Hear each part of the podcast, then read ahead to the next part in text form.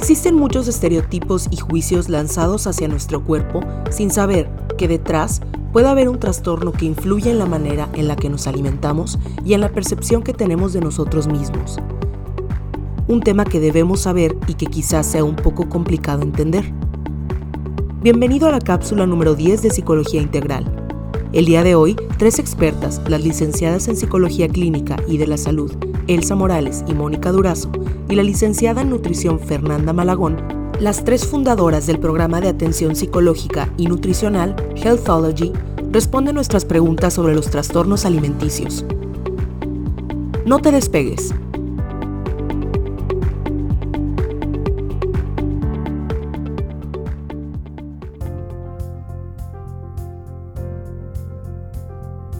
¿Qué se te viene a la mente cuando escuchas trastorno de la conducta alimentaria? Probablemente una imagen de una mujer joven por debajo de su peso y desnutrida. Si bien esta imagen corresponde a cierto tipo de paciente, es importante tener en cuenta que hay muchos tipos de trastornos de conducta alimentaria, conocidos como TCAs.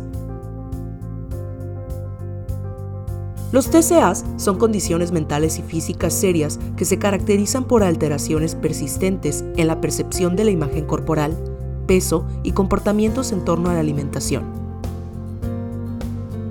Estos trastornos que afectan a personas de todos los géneros, edades, razas, formas de cuerpo y pesos pueden llegar a tener repercusiones psicológicas, biológicas y sociales muy graves y permanentes incluso tienen una de las tasas de mortalidad más altas dentro de los trastornos de la salud mental. ¿Qué tan comunes son los TCAs? En México se ha encontrado que en la adolescencia el 74% de las mujeres y el 69% de los hombres están insatisfechos con sus cuerpos y cada año se registran cerca de 20.000 casos de anorexia nerviosa y bulimia nerviosa.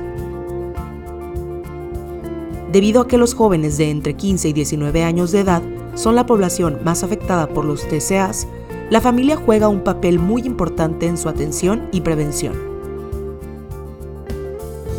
¿Qué diferencia hay entre anorexia, bulimia y trastorno por atracón?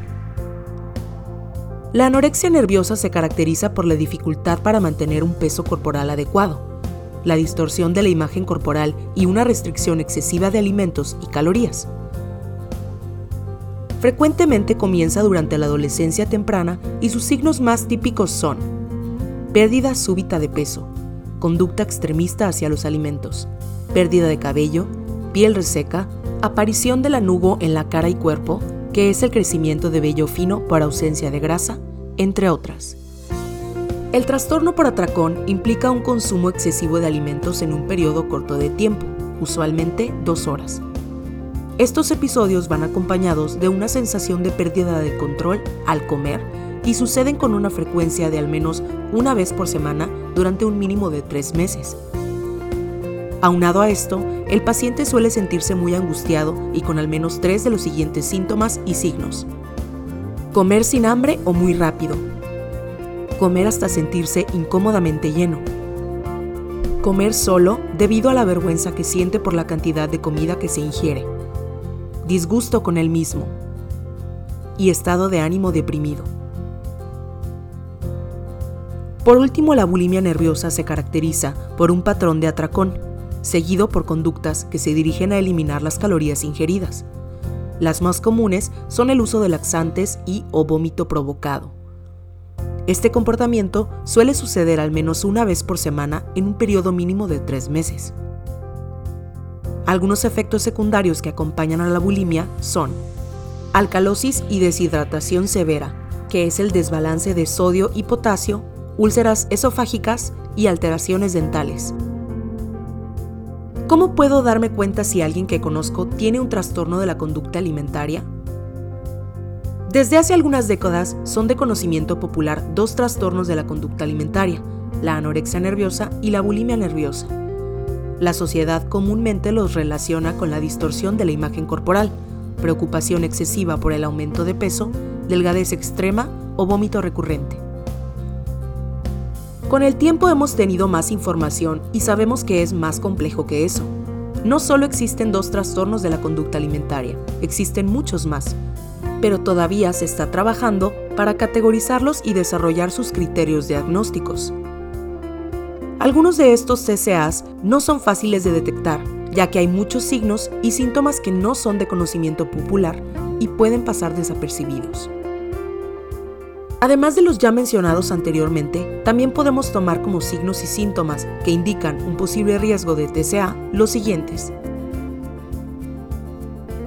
Rechazo a comer ciertas comidas, progresando a restricciones de categorías completas de comida, por ejemplo, cero carbohidratos.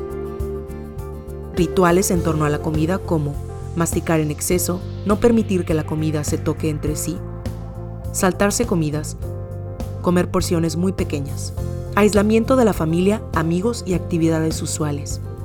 Revisarse frecuentemente en el espejo para percibir los defectos en su apariencia. Ejercicio excesivo. Consumo de laxantes u otras sustancias que pueden afectar al peso o alimentación. Baja autoestima y sentimientos de culpa. Y desaparición de la comida, ya que en ocasiones pueden tomarla en secreto y esconderla para consumirla sin que otros lo noten. ¿Qué hago si detecto una señal de alerta? Si crees que algún ser querido tiene un TCA o está en riesgo de desarrollar uno, es muy importante que sea atendido por profesionales de la salud. En caso de que sea tu hijo, tan pronto puedas, debes llevarlo con un psicólogo, psiquiatra, pediatra, nutriólogo o médico general. Si quien te preocupa es un amigo tuyo, Puedes hablarlo con él primero y pedirle que le diga él mismo a sus papás e incluso ofrecerle acompañarlo. En caso de que te parezca una situación grave y tu amigo no le diga a su familia, podrías tú mismo comentarle a su familia o a algún adulto cercano.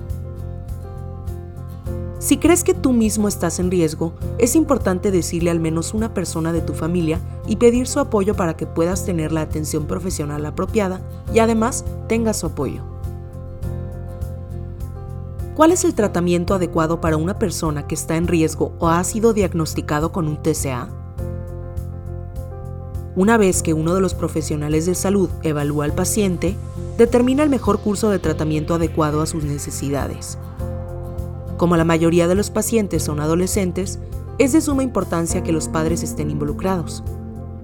El tratamiento puede variar mucho de persona a persona, dependiendo de los signos, síntomas y gravedad. Algunos pacientes pueden ser tratados de manera ambulatoria y otros deben ser internados. En la mayoría de los casos, el paciente deberá ser atendido al menos por un psicoterapeuta, un nutriólogo y un pediatra, o médico general si es mayor de edad. Pero dependiendo de la situación particular y el efecto que la enfermedad ha tenido en los órganos y metabolismo del paciente, puede requerir especialistas de otras áreas de la salud, ¿Cómo podemos hacer lo posible por evitar que nuestros hijos desarrollen un TCA?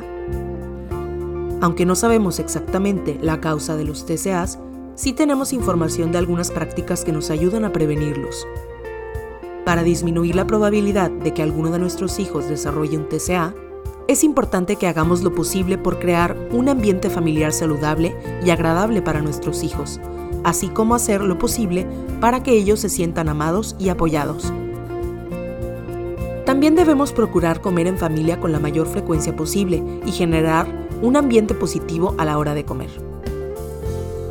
Otra cosa que podemos hacer es enfocarnos en platicar con nuestros hijos sobre una alimentación saludable y evitar hablar sobre el peso. Por último, debemos ser cuidadosos en nuestra manera de expresarnos sobre el peso y la imagen. Entre otras cosas, es fundamental evitar molestar a nuestros parientes por su peso o algún detalle de su cuerpo, y también evitar expresar insatisfacción con nuestro propio peso o imagen frente a nuestros hijos. Gracias por sintonizar esta cápsula informativa de Psicología Integral. Si te gustó el contenido, compártelo con tus conocidos. Podría serle de gran utilidad. Para más información y contacto con nuestros psicólogos, consulta nuestro Instagram, arroba Psicología Integral MX. Hasta la próxima.